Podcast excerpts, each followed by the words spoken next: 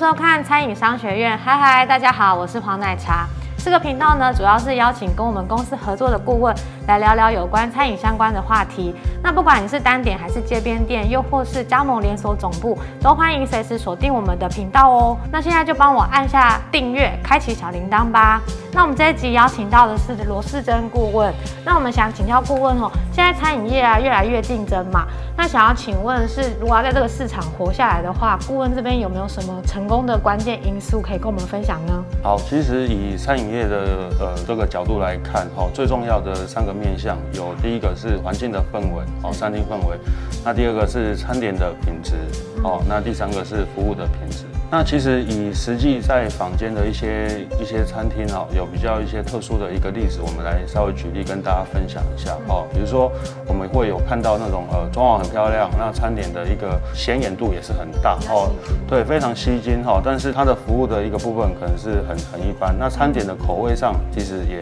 也比较普通一点哦。那通常我们这种会去把它定为就是所谓的完美店哦，那它会吸引到比如说比较年轻的族群哦，那比较。呃，特殊的一些族群过来用餐，哦，确实会有。那第二种就是呃，比如说我们也会知道有一种类型是它的餐点本身很好吃，哦，那可能呃比较便宜，CP 值很高，但是呃可能就没有什么装潢，那也更没有什么服务。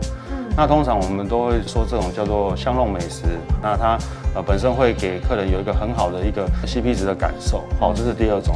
那其实以坊间以实际上来说，倒不会有一种是服务特别特别好，但是没有装潢，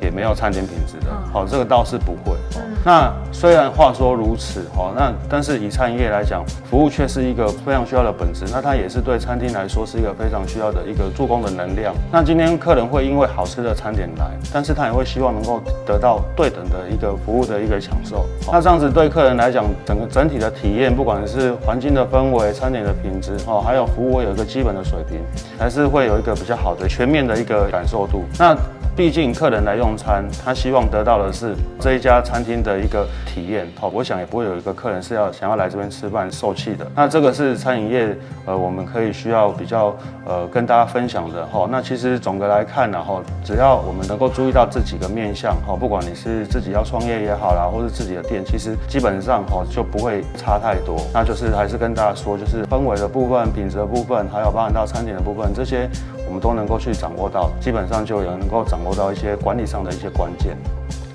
听完顾问的分享，相信你应该有很多的问题或想法，那都可以在我们的影片底下留言哦。那影片的最后呢，我会附上这一集的小笔记，让大家可以复习一下哦。那我们餐饮商学院就下次见，拜拜。